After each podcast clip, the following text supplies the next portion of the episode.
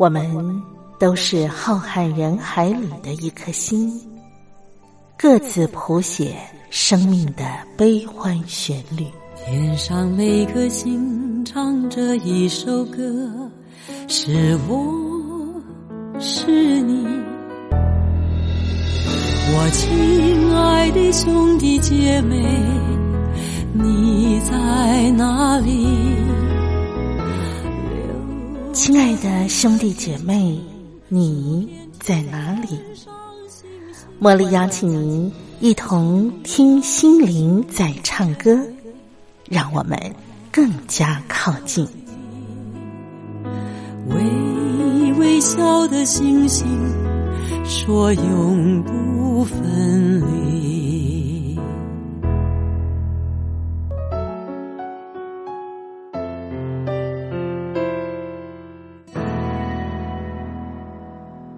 听心灵在唱歌的好朋友，我是茉莉，在台北问候您。感谢您每个星期四都锁定我们的频道，和我共度这一个小时的节目时光。啊，我们听心灵在唱歌的节目呢，是每个礼拜四的清晨四点到五点。另外一个重播的时段呢，是在傍晚的五点到六点啊。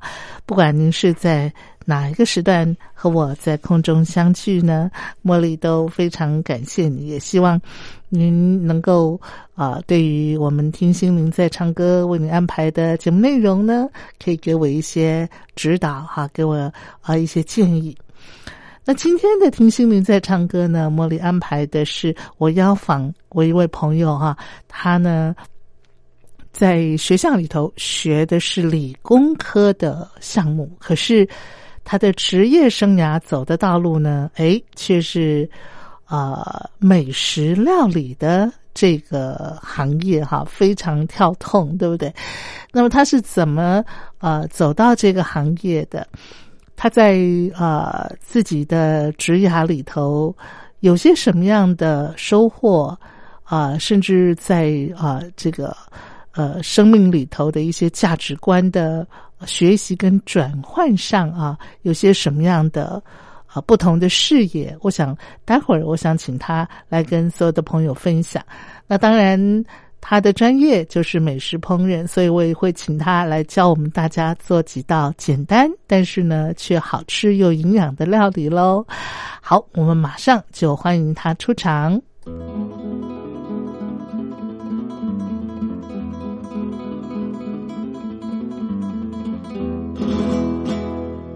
那么在今天的单元里头啊，茉莉为大家邀请到一位贵宾，她呢是。啊，一位呃，目前在经营一家咖啡简餐店的这个女老板啊，那呃，虽然啊讲老板，感觉上应该是相当有年纪，但是她是一位非常年轻的那个女生哈。那呃，她自己踏入餐饮界呢，也是啊，我觉得这个过程呢很传奇啊，所以呢，茉莉特地邀请到。呃，黄淑平啊，她是目前是富乐士咖啡餐饮的主人。这家店面呢，非常的温馨，虽然格局不是很很呃宽阔啊，但是呢，在里头的呃一些餐饮呢，都是相当相当别致的啊。让我们先欢迎这家餐饮的女主人黄淑萍，淑萍你好，你好。哎，刚才我要跟听众朋友介绍，就是您呃。踏入餐饮界其实是蛮传奇的，对不对？因为就我了解，你在学校学的是理工方面的。对，在学校学的是对机械动力，机械动力哈，好好好，是是是。那机械动力跟餐饮，你经营餐饮的这些年有没有什么体会？它是可以连上去的呢？我觉得逻辑这件事情。哦，应该是说，因为在理工或是这种理科方面的逻辑上面要蛮好的。嗯，我觉得餐饮其实也好像也是需要一点逻辑观念的。哦，是是是，因为啊，现在呃，很多年轻朋友其实对餐饮啊很有兴趣，而且我觉得现在的呃一些大学或是大专呢，餐饮科系也蛮多的。啊，然后报考的人也不少，嗯，好，那很多年轻朋友他们都觉得说，哎呀，我将来毕业以后 进入餐饮界啊，甚至还在念餐饮科系的时候，就会到一些啊餐厅啊去实习呀，哈，所以我觉得这个行业其实是呃蛮吸引年轻朋友的，嗯，可是呢。真正进入到餐饮业界啊，而且可以持续的往这条路上走的话，这当中是需要一些心理过程的一些呃培养啊、训练啊，不单单是专业技术方面，对不对？所以我觉得你的一些呃在专业方面的一些经验呢，是可以提供给一些年轻人来做参考。可以先请你来跟我们听众朋友分享一下，你是怎么样踏入餐饮业的，好不好？嗯，好。其实也算是误打误撞啦，因为那个时候刚毕业，也不晓得要做什么。那也是刚刚讲，我读理科，读机械动力。对。那对一个女孩子来讲，读机械动力之后出来，你真的要干什么？脑袋完全不知道。你叫我去画图，我的制图课又。被当的两年，哦，那你你就大概就知道说，因为我我记得那个时候班上的女孩子都是去最后好像就是去学电脑制图啊，哦，那我就是因为被当两年，我就知道我不是这一块料，所以出来之后呢，也不晓得做什么，嗯，但那有一天就误打误撞就经过了呃，刚的第一个踏入餐饮业的一个一个。契机就是一家咖啡厅，嗯，那它其实也算是一个简餐店、一个咖啡厅。那它最吸引我的就是它整个咖啡厅的样子，嗯，就是你在外面看就觉得它感觉是一个好自由的、很很自由、很很开心的一家呃咖啡厅，就是感觉去在那边上班的人，嗯，但是说实在话，里面没什么客人，嗯，但是都是员工，员工大概三个四个，那个时候看到。但是你就觉得他们的表现，你在外面看，光看他们的一些举手投足的感觉、笑容，就觉得家在里面上班应该很开心，很开心。对，嗯，所以我就决定就是去应征看一看这样子。可是你一点这方面的一个专业背景的，就是说，你你。你的学校里头学的专业不是这个，对。然后你对这方面那个时候应该没有什么概念，对不对？没有，没有兴趣，也没有概念。我没有想要做餐饮，我只觉得我想进去这家店上班，扫地拖地也没关系。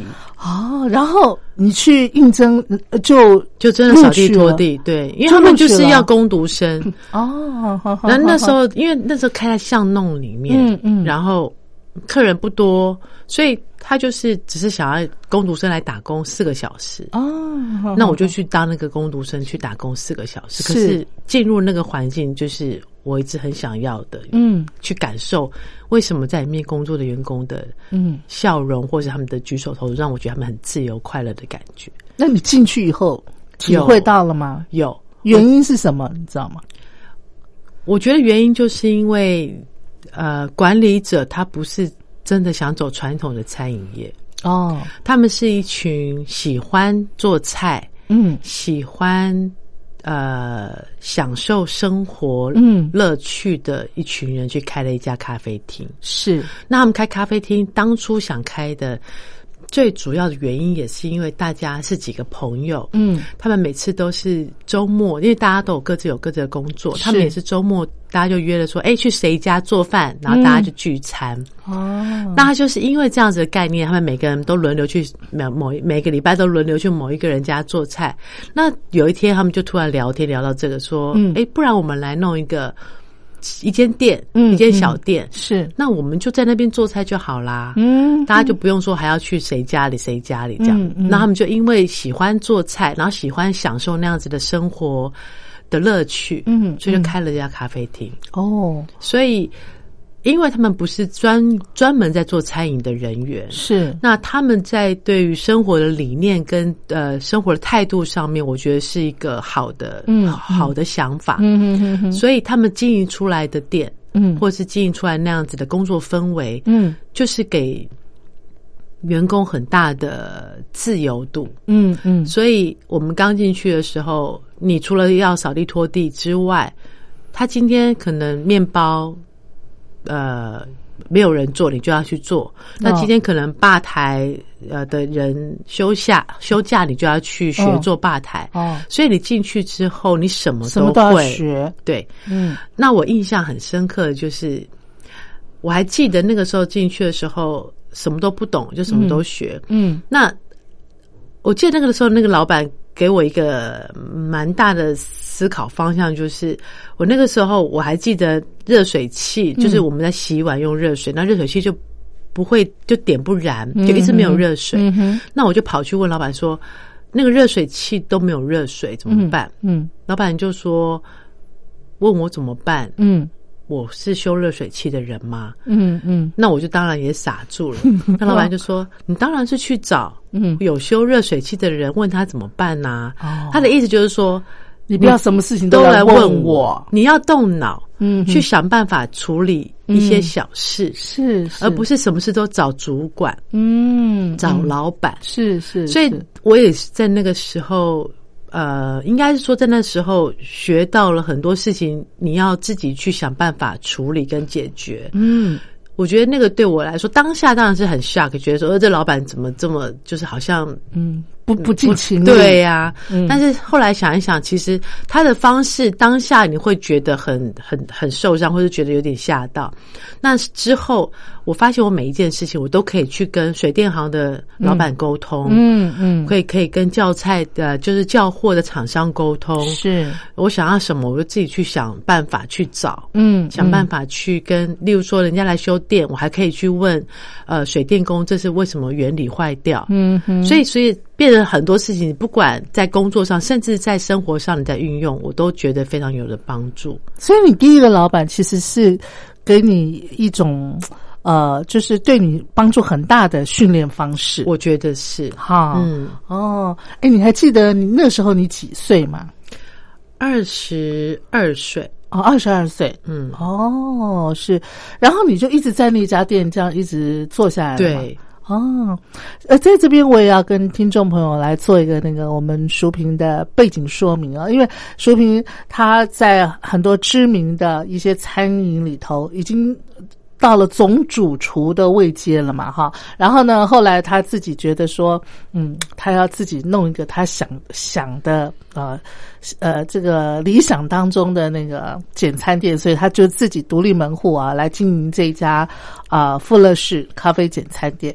然后呃，平常淑萍好像也有接一些外汇，对不对？对，啊，然后呃，像在呃台湾很多啊、呃、大型的啊、一些宴会呢，啊，淑萍都会去呃帮他们出菜啊，像或者是一些像什么金钟奖的盛典啊这种外汇啊，淑萍也是啊这个负责打理他们吃的这个主要的这个、呃掌厨者哈，嗯，所以你的经验非常的丰富，那你就是在那家店这样子一直承袭下来。呃，来累积你的经验嘛？对，因为那家店就是因为他们不是专业的餐饮人，嗯所以你进去变成什么都要学，什么都要会的时候，呃，就慢慢累积。是面包就是做烘焙，烘焙做一做，甜点做一做，然后就进厨房了。其实进厨房也不是，它也不是因为你特别厉害，或者是你是餐饮学校的，或者是哦、呃你你对餐饮有兴趣，他就叫你去厨房，不是。当时进厨房的契机完全是因为厨房缺人，缺人哦，厨房比较重要啊，因为出菜缺人比较麻烦啊。你你外场你少一个人，大家就就是轮流去帮忙送菜而已。你厨房少一个人，他们在应征一个人就花太久时间，所以通常就是你外场做一做，那我厨房缺人，那就进来厨房帮忙。哎，这算不算是一种幸运啊？我的意思是说，我听说了，哈，很多餐饮系的同学们，他们毕业如果要到一些比较正式的餐厅，哈，或者是比较大型的餐厅里头啊去工作的话，可能什么洗菜、呃削洋葱，呃或者削什么呃这个从基基础开始，对对对，可能那个洗菜啊，那个削洋葱就要削个半年一年啊，你才有机会呃什么打下手啊，然后让一步一步的上去，对才能够接触到真正的一个料理的啊那个那个那个平台上面，对对不对？嗯，所以你这样子的一个方式，好像就是，哎，这正好有机会，你就可以进到厨房，然后开始学料理的一些手法了，对不对？对，其实这呃，现在想，现在回想这些进入餐饮业的这个过程，就觉得真的蛮幸运的，因为那个时候其实也不是读餐饮的，所以对餐饮真的一就是也是一无所知，嗯，那更不会知道外面的餐饮文化到底是什么，嗯，所以就因为在。这家餐厅，你就觉得哦，这样是是正常的，嗯，你就会觉得好像你进入了这个咖啡厅，从扫地拖地开始，你要会做面包，要会做甜点，要会做餐，要会煮咖啡，是对我来说，在那个环境里面都是正常的行为。哦，所以当你在外面的人，这件很有趣的一件事情哦，当你后续。应征人进来，那很多人都是餐饮业毕业的，或呃餐饮学校毕业的，或者是有做过餐饮业的进来应征的人，他反而没有办法适应。他说他觉得他进来是来是来做咖啡的，你今天突然叫他帮忙，呃，洗个菜或是切个东西，他反而。不能适应这件事情，他会觉得我不是来洗我不是来洗菜的，所以这个就是 我觉得这是观念的问题。或许那个时候的人比较吃苦耐劳型，嗯，你叫我做什么我就做什么，是。那因为这样子的个性，可能可以学到比别人更多的东西。嗯嗯。那现在人有时候是太局限、限制住自己了，嗯嗯，所以太多机会被自己限制住，所以。听淑平的言下之意，就是你现在，比方说你店里头，你要招募一些新进人员的话，很多年轻世代的孩子是会有这样子的一个表现跟反应，是不是？会啊，就例如说，呃，我比方说我现在要应征一个做甜点，那之前有一个做甜点的，那我有跟他讲说，如果你想要到呃富乐士上班的话，你不能只会做甜点，嗯，你要会做餐点，嗯，你要会。炒意大利面。是，那当然我会教你是，但这些你都要会做，都要呃愿意做。哦。但是他他就不愿意，他就他就不愿意，他就觉得，可是我是做甜点的哦，所以呃，其实这也不能说不，他不对，应该是说嗯，他的兴他的兴趣就是在做甜点，但只是说能够像能够。但是我觉得这是一个机会，你能够接触到更多元的事情，不要把自己太局限的时候，你会发现它就是一个料理，是。做甜的，做咸的，嗯，它就是一个料理，嗯，你不要去局限自己只能做甜点。当你甜点、咸点都会的时候，我觉得那样子的一个广泛的运用，或那样的原理互相交错的时候，你的料理才会更有意思。哦，好好好。来，我们聊到这儿呢，先听一段好听的音乐，待会儿我们再继续的请教淑萍。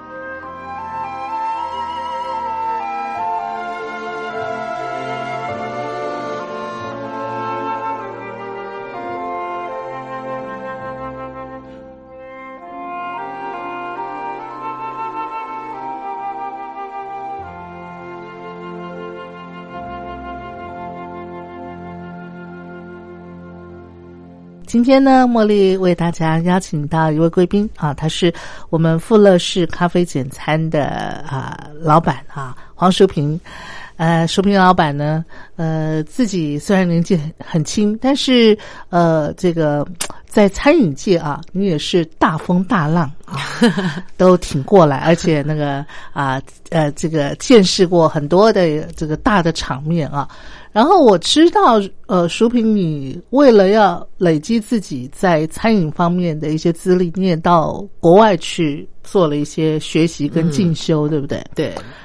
这这个这个机会的因缘，你是不是也可以稍微跟我们分享一下？呃，也是因为在这家呃餐厅上班，嗯，那那时候我们本来只是一个简单的咖啡厅，那后来可能因为老板的观念或是一些想法在调整，那呃，因为其实我们几个老板都是有在法国，就是都是都是喜欢旅行、喜欢美食的人，是，所以那个时候的呃餐厅的。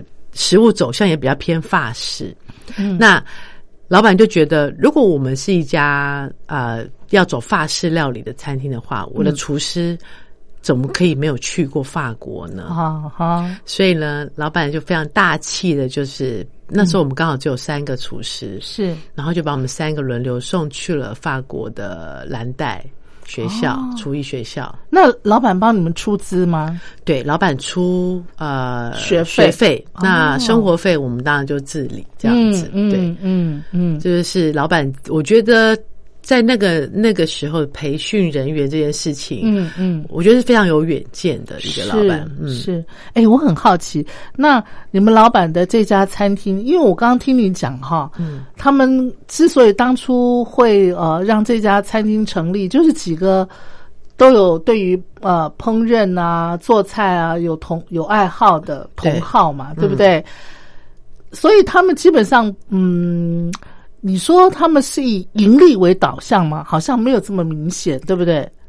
对这件事就很奇妙，因为我觉得我记得我刚去的时候呢，老板就有对我们喊话一下，嗯，然后就跟我们说，我们就是其中一个老板呢，因为他们就是那种生活开心的那种人，所以他们就也跟我们喊话说，呃，我们这家店也不是说一定要赚大钱的。好好好。那当他讲出这句话，另外一个老板就突然又跳出来说，还是。还是得赚一点钱，因为大家还是得吃饭，所以还是希望大家可以，还是可以认真一点。所以，其实老板的呃主要的想法是希望我们可以快乐的去享受人生，能够在这样子一个好的地方工作。是是，那这是他们主要的想法。是是，但是又又碍于现实的考量，所以还是希望我们可以再努力一点。那这样子的话，呃，这家这个餐饮可以经营的下来吗？呃。其实我们算蛮幸运的哈，因为当初开两年那时候就快要倒了，因为我记得我刚进去的时候，老板就突然弄了一桌菜要请我们新进人员吃饭。那那时候我记得在吃饭的时候，就老板就有说啊，我们可能就是可能，就老老板就突然问我说：“哎，你爸有没有兴趣买餐厅啊？” 然后我那个时候默默的觉得，我才我才来来第一天而已，那我这家餐厅还待得下去吗？就是你知道，老板也是默默说，看如果你们就是有家长或者大家对餐厅有兴趣想要买的话，可以承接啊。对对，想要经营的话也是可以跟我们提一下。那时候心里当然是冷汗直流啦。但我们蛮幸运的是，因为后来呃，因为老板可能认多认识很多人，然后我们有有有机会去。接了呃第一场的外汇，嗯，那那时候那时候的外汇基本上都是饭店在承接的，是。那我们接了那个那一场外汇，因为可能我们做做的方式不一样，还有就是我们都是亲力亲为，我们做完之后我们就直接送去现场，然后马上换成。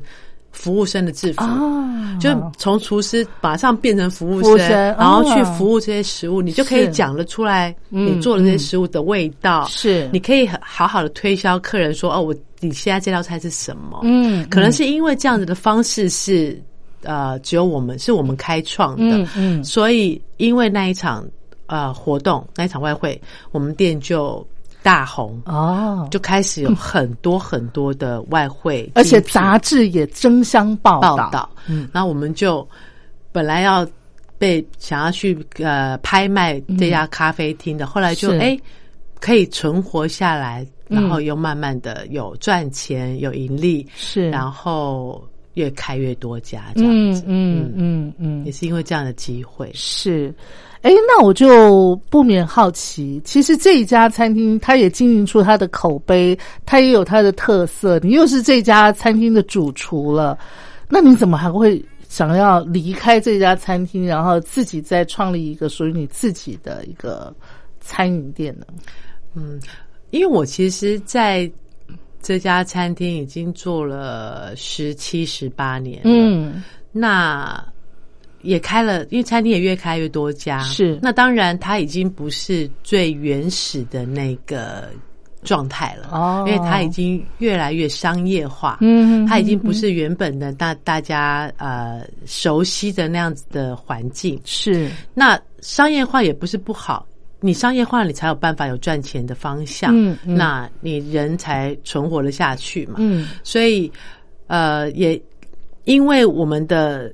就是人手也增加了，店也越开越多间了。那当然，工作上面的压力或者是所需要承担的责任就越来越大。嗯嗯。那后来因为觉得好像就是像你刚刚讲的，很多大。大型的活动都做过了，不管是金马奖、金钟奖，甚至各各大精品，就是很多做过很多几百人的活动，甚至故宫那个时候五百人、一千五百个人的活动都做过了。嗯嗯，所以你就会突然觉得，当你经历过这么多大风浪大浪之后，你很想要回归原本，回归简单，跟回归那个最原始。你为什么想要进入餐饮业的？嗯，那个心境跟那样子的初衷，嗯嗯，所以我我就在思考说，当初吸引我进入餐饮业的东西到底是什么？嗯，那。原来就是就是那个很漂亮的庭院，让人觉得很舒服哈。然后员工上班很开心，对。那当你开始思考这个时候事情的时候，你就觉得，那我就应该要再回去做你自己喜欢的那个环境，因为你后来呃，因为做太多这样子的呃。开开店、帮开餐厅或者做太多外汇的时候，你对餐饮这件事情，你开始没有兴趣了，甚至你会觉得有压力了，甚至你会觉得不开心了。嗯，我觉得，而且你发现，而且那个压力，我觉得是必然的，因为有时候你你刚刚讲的外汇五百人呐，一千人，你要要整个在很短的一个时间。要整个出菜，然后甚至还要把它布置妥当，那真的是压力很大耶。对，嗯，所以那我觉得，当然是引导我最最强烈的要离开的点，也是因为，呃，也是因为你开始发现你呃最喜欢的那个状态不见之后，嗯，你的上班，嗯，你对于餐饮、对于做菜已经没有任何开心的感觉的时候，嗯，你就觉得你差不多。要离开了哦，对，因为继续下去，我觉得事情只会呃更恶化自己在对于餐饮这件事情的喜好而已。嗯嗯，对。哎，淑萍，那你有没有发现你的你个人的一个特质？因为我刚刚听你这样叙述的时候，我觉得你是有一个 很勇敢的啊一个开创的精神的，因为很多人嗯。如果说他在他的一个事业领域里头，他已经走到这样子一个相当高的一个位阶了，他也见过那么多的一个一个大的场面，也承接过那么多的 case 了哈。按理说，嗯，你到了一定的位阶的时候，你会觉得说，哎呀，那我这整个放下，然后我从重新归零开始，很多人是放不下那个。曾经有的一些荣耀，或者是曾经有的呃那些 title 哈，然后重新归零。嗯，所以你能够那个不忘初心，然后想要再回归到原本你呃之所以餐饮或者是烹饪能够吸引你的地方，我我觉得这是非常不容易的。嗯，也是因为也是因为刚开始的冲击很大，就是你没有想到说你可以。在工作中可以得到快乐的这件事情的这个冲击，对我当时刚刚入社会的一个新鲜人来说，我觉得那个冲击对我来说很大。嗯，所以你第一印象就是好的，就是你会觉得呃，其实工作是可以开心的，嗯，或是你工作是可以放假，你放假都想去的地方。嗯嗯，所以你那个冲击太大，那个一直停留在。你的你的心理或是你的呃想法里面，嗯，那当那个冲击，他当你工作不愉快，或者你后期工作开始觉得痛苦的时候，你那个你那个冲击就会慢慢出来，去嗯，让你感受到说以前的快乐到底要怎么才可以再找回来。哦。所以我觉得这个是这个是影响我蛮大的，嗯哼。的一个原因，这样是是，最后也。可不可以请你给所有想要走入餐饮界的朋友，不管是年轻的同学们，还是啊，现在其实已经在餐饮界已经开始啊，在在在经营的朋友啊，嗯，就你个人的一些这一路走来的一些经验啦、心路历程啊，你能不能给他们一些建议？就是说，他们必须要有怎么样的一个？嗯，内心的心理建设，或者是说，你觉得这这个这一路走过来的最重要，必须要拥有掌握的一些特质是什么？可不可以请你跟大家分享一下？呃，我觉得应该是自己要很清楚知道你自己想要的呃的东西是什么。嗯，然后还有就是不要怕辛苦，不要怕累。比方说，我就呃曾经碰到一个晚辈，我就问他说：“哎，你以后要做什么？”他说：“我以后要当那个日本料理的厨师。”啊，我说：“哦，很好啊。不过你为什么想要当日本料理厨师？”他说：“因为我太爱吃日本料理了。” 这也是一个动力啦。所以我我就是想要请问你说，他只是因为他的出发点就是因为他太爱吃日本料理，这样子能够支撑他 这。这个走进这个餐饮界吗？这也是一种动力啊！这因为我记得我之前，因为我那时候在当主厨的时候，应征很多新的厨师进来，那其实有不乏都是太喜欢吃我们餐厅的菜，想要进来。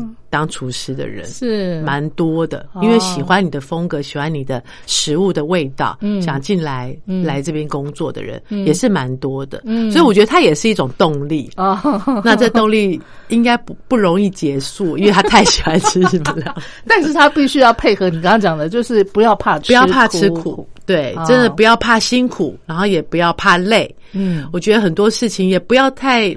限制自己，只能做什么，不会做什么。是，我觉得，呃，每一个人都有很多不同的可能啊。还有你刚刚讲的说，做菜也是需要一些逻辑概念，对，这个重要吗？我觉得这个是必须要，呃。如果用这样的方式跟大家去形容的话，大家可能没有办法理解为什么做菜需要逻辑。可是，当你真的在做菜呃的这个过程里面，其实我觉得这个逻辑性还蛮重要的。例如说，嗯嗯，我就举例台湾的凉面好，嗯嗯嗯，大家就就是街头巷尾都会吃到凉面，对。可是你不觉得凉面很有趣的一件事情是，每一摊卖凉面的，它前面都会有大概七八个瓮。然后装了不同的酱料，对对，然后有的颜色明明都一模一样，嗯，例如说酱油的颜色，酱色的它可能就有两三桶，是，然后有一桶又是白的，有一桶又是呃咖啡色的，就是那种七八桶的味道，它每个都舀，有的舀半匙，有的舀一匙，有的好像才两滴，对。对对对，我觉得这就是一个味道的逻辑，哦，就是怎么堆叠，好吃的好就是。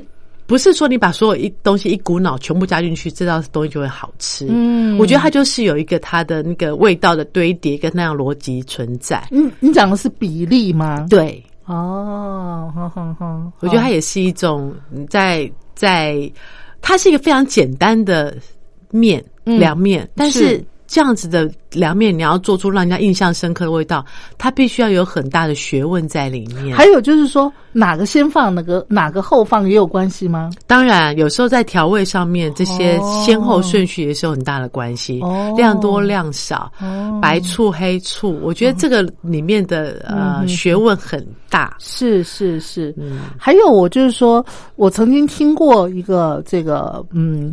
饕客了哈，他就跟我分享，他说：“你要当个好的厨师啊，你的味觉是必须要很敏感的，还有你的嗅觉啊，尤其是味觉跟嗅觉是要要比常人再敏感一些，你才可能成为一个比较杰出的厨师。有这种说法吗？”嗯，我觉得当然做厨师，这就是你的呃。这就是你的本事了嘛？就是如果当然你的味觉，你先天性，你先天比人家味觉好，你能够尝到不同的味道；你嗅觉先天性比人家好，你甚至可以闻到食物是不是坏掉。嗯，我觉得这当然是一个一个你做厨师一个最基本的条件。是，如果像我之前我还记得我之前在在在厨房里面骂一个厨师，嗯，就是如果你当一个厨师，你都没有办法闻出。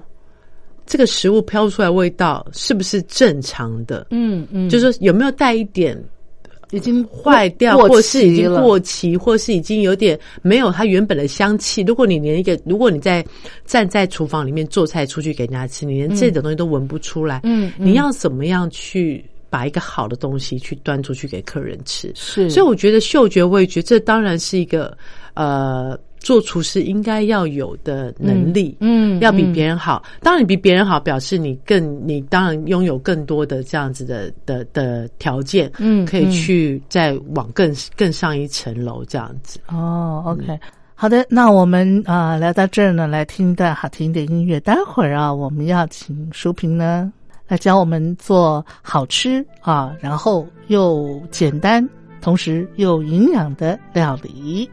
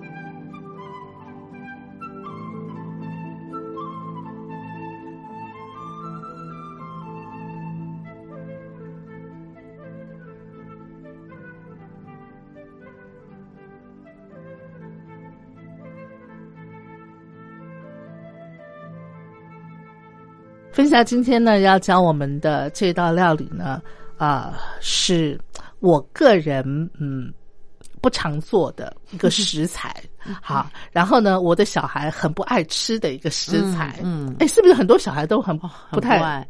不要说小孩，连大人听到这个食材都会，嗯，好像就没有什么感觉，是哈，胡萝卜。嗯，可是胡萝卜是有很高的营养素哎，对它的贝塔胡萝卜素，其实进入就是我们把它吃下去，尤其它接它跟你的那个消化道呃结合之后，它可以增加你的很多的呃抗癌抗癌的能力跟抗发炎。哦，抗发炎哦，对，它其实是一个非常好的食材，可能是它本身的味道，嗯嗯，所以造成了其实很少人在吃它的感觉。我也觉得，煮萝卜汤的时候，可能可以跟白萝卜混一下，我觉得好像西餐用胡萝卜当食材的还比较多，对，中餐的料理哈，它从永远都配角，对我了不起就是听呃，我小时候啦，嗯，我妈常我妈只要煮这道菜，老实说我吃的很少，嗯。她就是炒胡萝卜，炒蛋，对对炒蛋，串签，对对对对对对对，切丝这样子，对对对，我妈只要煮那个炒胡萝卜，基本上那那盘菜呢，可以吃个三餐到第二天还可以再吃，这样子，就是小孩动筷的几率不大。对啊，因为可以撑很多天，因为大家都没有人要吃，对对对对对，永远都有那一盘菜。对对对对对对对对对。好，那今天呢，我们跟分享来学啊这道胡萝卜的料理，看能不能改变这种状态。好，我们今天就让胡萝卜变成主主角，主角，主角。好的，我们今天要教大家做一个姜味胡萝卜汤。姜味的胡萝卜汤。嗯，胡萝卜汤，那它是甜的还是咸的？咸的，但咸的它带有本身胡萝卜的一点点甜味。嗯，哎，讲到胡萝卜哈，分享是不是说它一定要跟油结合，它的那个贝塔胡萝卜素才能够释放出来？对，那姜味的胡萝卜汤，它是煮汤的话，它有油油脂吗？有啊，就是我们在煮这个的时候，我们还是要放一点油去炒它。哦，要炒它。对，OK OK 而且它煮出来会跟大家想象中不大一样，是味道你也不会觉得胡萝卜的味道非常好喝。太好了。好的好的，那我们的食材就是胡萝卜。对，还有我们大概对，我们大概准备呃，我觉得大概四条 这么多吗？四条胡萝卜，嗯，你知道我平常买 胡萝卜两条两条就可以就很多了。对，就可以弄好多，放很久，你知道吗？还没用完这样。但是我觉得大家可以试着做做看，就是你说不定你喝一餐就喝完啦。是哈，对，好，四四条胡萝卜，嗯嗯，然后呃一颗洋葱，哦，一颗洋葱是。然后大蒜，哦，大蒜，嗯大嗯蒜也是三瓣，是是，嗯，再来呢，再来就姜。好，姜泥应该是我们自己把姜先磨成泥，备放在旁边，先不要一起下去煮，这样子。哦，姜哈，嗯，嗯，好好，四个胡萝卜，然后呢，一个洋葱，对，好，然后再来三，瓣大蒜，好，然后三跟少许的姜泥。是是，好，那其实还有一种就是更有趣的味道的的方法，就是你准备一颗那个香吉士，香吉士哦，，对，就是哦。香吉士，嗯，是。好，一颗嗯香吉士，嗯，就是然后柳橙吗？柳橙，嗯、应该是说跟台湾柳橙不一样，是啊、美国那种香吉士这样子，它的皮的味道跟香气都跟台湾柳橙不大一样。是是是，好，嗯，那当然，呃，鸡汤，哦，要鸡汤哈，，对。那如果说你想吃素的话，你就是白水也可以，嗯对，就是白开水也可以。是好，这就是我们要准备的一个食材跟那个配料哈。好，我再把它重复一遍啊、哈，四颗四条胡萝卜，然后一颗洋葱，三瓣大蒜啊，三瓣，然后一颗香吉士，还有少许的那个姜泥，对，哈，嗯，好，首先呢，我们也是大概放大概两汤匙的油在锅里面，是我们要煮汤的锅里面，嗯，然后稍油稍微呃有温度之后呢，我们就把洋葱切丝，然后大蒜也是切碎，嗯。然后丢下去。嗯。哦，跟胡萝卜当然就是，其实胡萝卜其实不用去皮，哦不因为我们到最后我们要把它打成浓汤的感觉。哦，所以其实胡萝卜你就洗干净，嗯，然后切块状，切块状，对，嗯，就是洋葱切丝，然后大蒜切碎，然后胡萝卜切块状，嗯，我们就在油有点温度的时候，先把洋葱跟大蒜丢下去炒，嗯嗯，也是也是小火炒，是。但是我们这次就没有要像上次那个咖喱炒到它变色，嗯。我们就是把它炒到一样，也保持它的原来的颜色，是，只是变软。嗯，它变软，它甜度、香气就出来了。是。然后接下来我们就丢我们切好的胡萝卜卜块，，嗯，也是一样，稍微拌炒之后，嗯。就可以加高汤，哦，加高汤，加高汤嗯。或者是水，嗯，嗯。对，，加到它加大概就是刚好淹满胡萝卜的状态，嗯，就可以慢慢让它炖煮。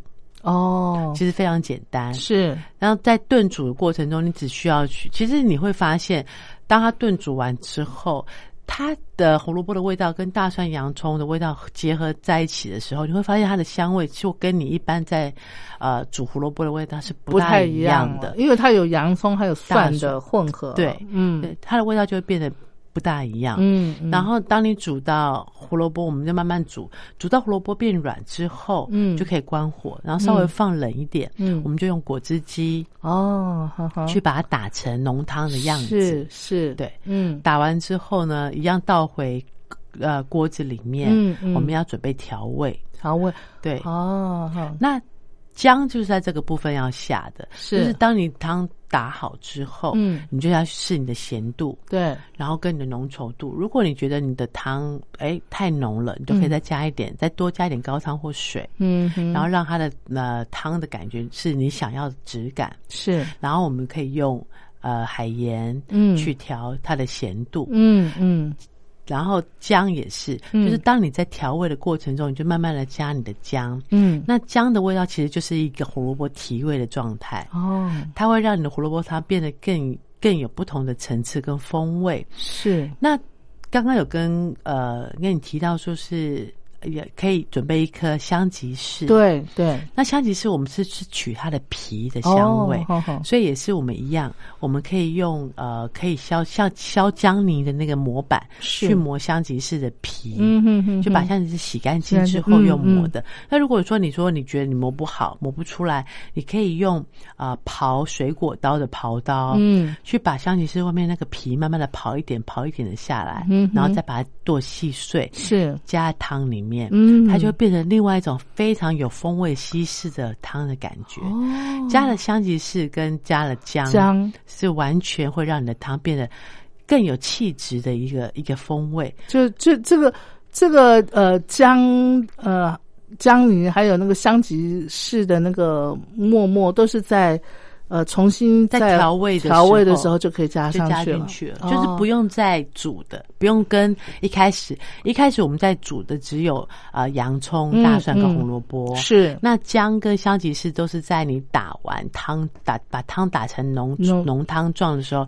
嗯。你要加盐巴去调味道的时候，顺便再开始加一点姜泥，加一点香吉士去去呃去调它的味道。是，那那我们打把它打成泥状的时候，不是要等那个整个呃我们煮的那个汤呃凉了以后再去打嘛，对不对？可以呃可以让它温度下来一点，不一定要到全凉，哦稍微有点温也可以打，打打完以后再倒到锅里头，要再把它煮稍微再煮再热一下对，在热的时候你就可以这个调味。加盐巴了，哦调味。然后加一点姜泥，加一点啊、香吉士，是。它就会是一道非常优雅又有气质的红萝卜姜汤。哇哦，姜味胡萝卜汤。对，刚才菲萨教我们在炒那个蒜啊、洋葱啊，还有胡萝卜的时候，我们用的那个油哈，嗯，就是一般的油就可以，还是说需要用那个奶油啊呃，用奶油它的香气会更好，更好？对，哦如果说你是。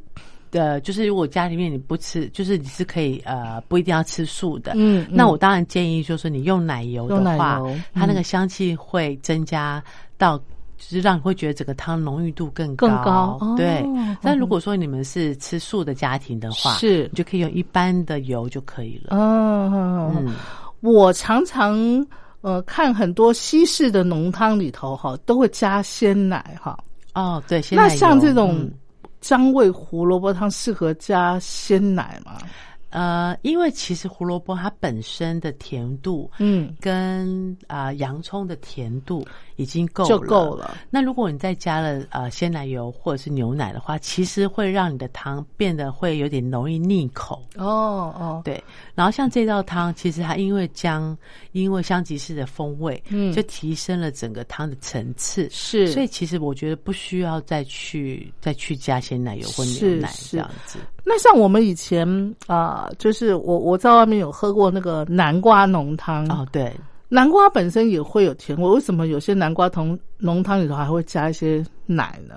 呃，我觉得这个是会让它为了让它，因为南瓜本身是因为属于淀粉值比较高，因为我们红萝卜汤是没有淀粉的。哦那南瓜它虽然是蔬菜，可是它其实里面还是有淀粉。淀粉对，哦，那它像这样子的那个淀粉在喝的时候，它比较不容易滑顺。哦，所以有时候加鲜奶油或加牛奶，都是为了让你在喝的过程中滑顺感哦，不会觉得好像卡卡的，或者是好像在吞的时候好像有点有点好像不够滑顺这样子。所以加这个也当然一方面提升它的一个一个风味，嗯那一方面嗯是让喝起来滑顺感会够。嗯，那我们嗯红萝卜汤其实它不会有这样子的一个问题，是它喝起来就会非常的滑顺，而且它已经有姜味跟那个香吉士的香味了。对，嗯然后其实你在打打完之后，就是把那个汤打成浓汤之后，你会发现很像南瓜浓汤的颜色。哦，它完全跟你想象中的红萝卜，它不是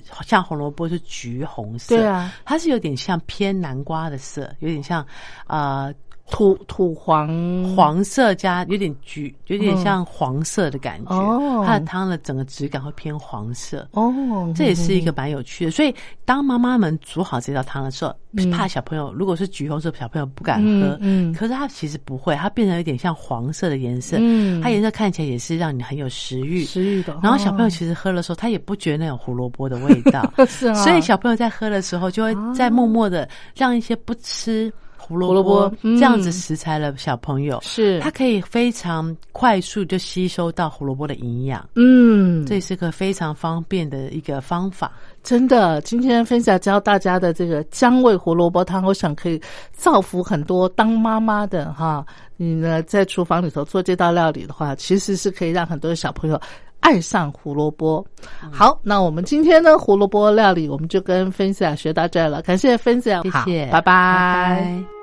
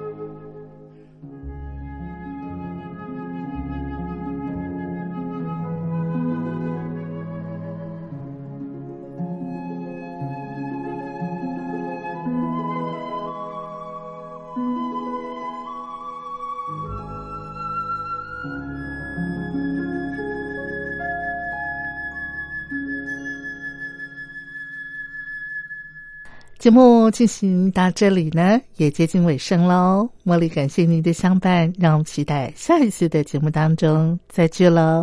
祝福您平安健康，我们下回见。